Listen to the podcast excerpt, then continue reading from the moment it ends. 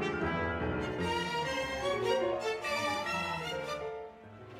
No cabe duda que las artes son importantísimas para la vida de las personas y vaya que en la Ciudad de México hay una gran cantidad de actividades artísticas y culturales que hay que disfrutar porque nos convierten en mejores personas, nos dan mayores oportunidades de mejorarnos a nosotros mismos. Y quiero comentarles ahora que con la presencia de directores internacionales, dos estrenos mundiales y la participación de esta asociación, que ahora les diré su nombre, en el concurso internacional de Piano Gurgitz 2024 en Texas, bajo la conducción de su titular y director artístico, el maestro Scott Joe. Entonces, muy probablemente usted ya adivinó que estamos hablando de la Orquesta Filarmónica de la Ciudad de México, pues va a arrancar su primera temporada 2024. Esto nos llena de alegría. Y en sus conciertos inaugurales del sábado 20 y domingo 21 de enero, que están dedicados al contrabajista Francisco Zarabozo, a la violinista Bogdan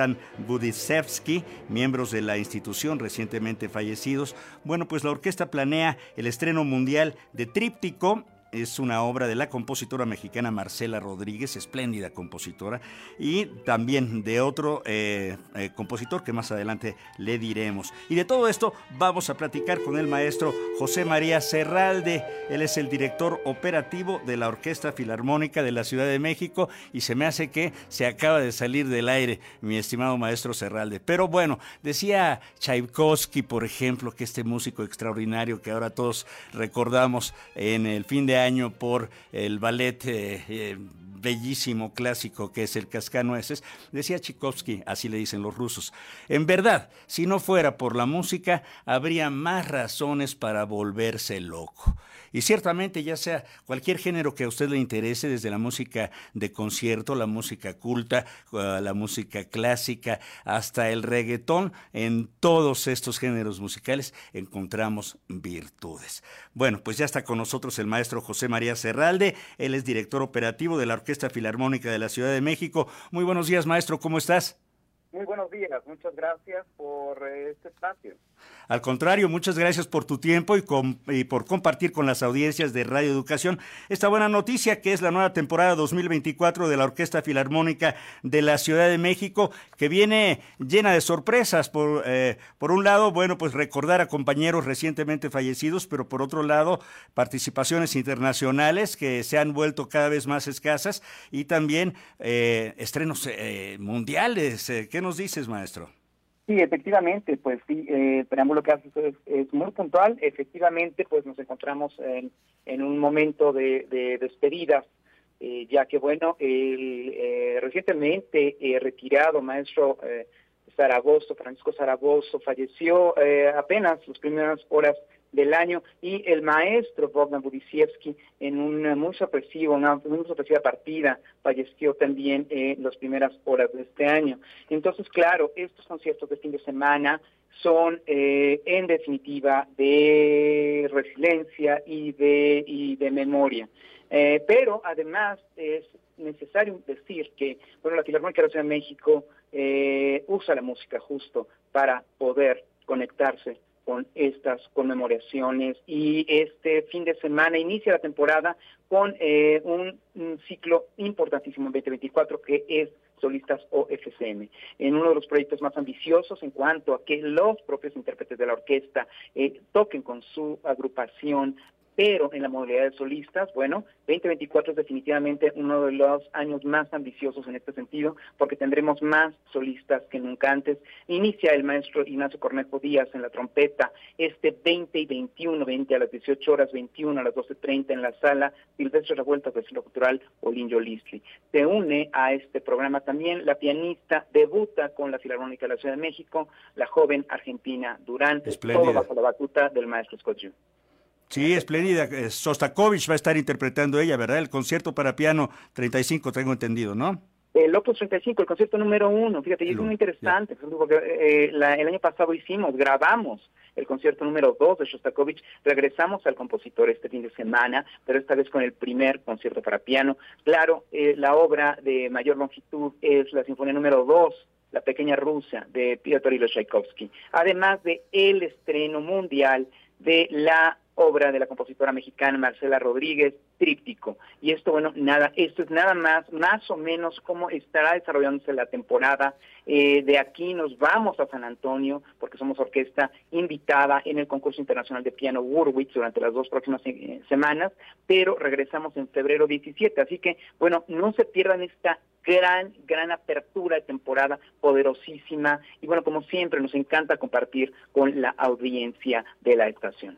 Claro, de hecho tengo entendido que tenemos ahí, eh, gracias a su generosidad, algunos boletos que nos han enviado justamente para este fin de semana, para el 20 y el domingo 21, que es eh, cuando arranca la temporada de esta importante Orquesta Filarmónica de la Ciudad de México. Y qué bárbaros, maestro Serralde, pues una gran actividad encabezada por el maestro Scott Joe que los está llevando a distintos espacios. Hay varias preguntas que me surgen y que quería decirte, no sé si ya escuchaste alguno de los ensayos de lo del tríptico y nos pudiera adelantar un poco en torno a este estreno mundial de Marcela Rodríguez.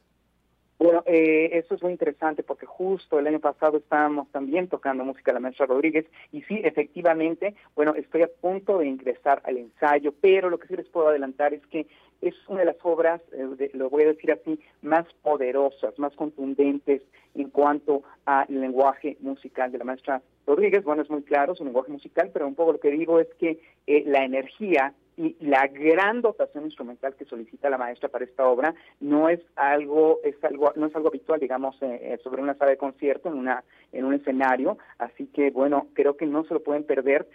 Sí vale la pena decir que bueno como su nombre lo indica la obra tiene tres partes. Y bueno, me gustaría justo que bueno eh, buscaran en nuestras redes sociodigitales o SCNEX y también en nuestro sitio web eh, los pormenores, porque lo, el trasfondo, digamos, eh, que la maestra Rodríguez ha dispuesto para esta pieza es muy interesante y vale la pena, digamos, que le demos lectura. Y una cosa más, este es el año de las compositoras mexicanas en la Filarmónica. Este es solamente el primero de los conciertos que hemos dedicado durante todo el año, ya no nada más hacer conciertos en marzo, eh, de mano de nuestra titular, eh, la Secretaría de Cultura, hemos decidido, digamos, plagar la temporada de directoras, de compositoras mexicanas sobre todo.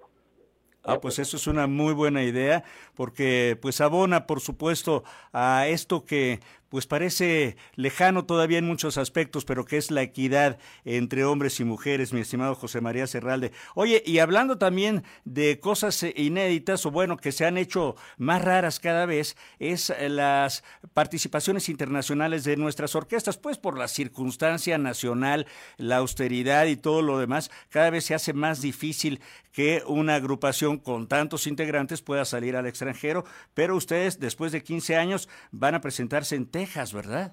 Efectivamente, como decía yo, eh, salimos dos semanas a continuación grupo a, este, bueno, salimos unos, días, pues, pero preparación dos semanas para el concurso internacional de piano de Warwick en San Antonio, Texas, un concierto, un concurso que se ha desarrollado desde más de tres décadas y esta vez ella, eh, ella está en la institución, ellos son quienes invitan a la Filarmónica de la Ciudad de México y hacen esto posible.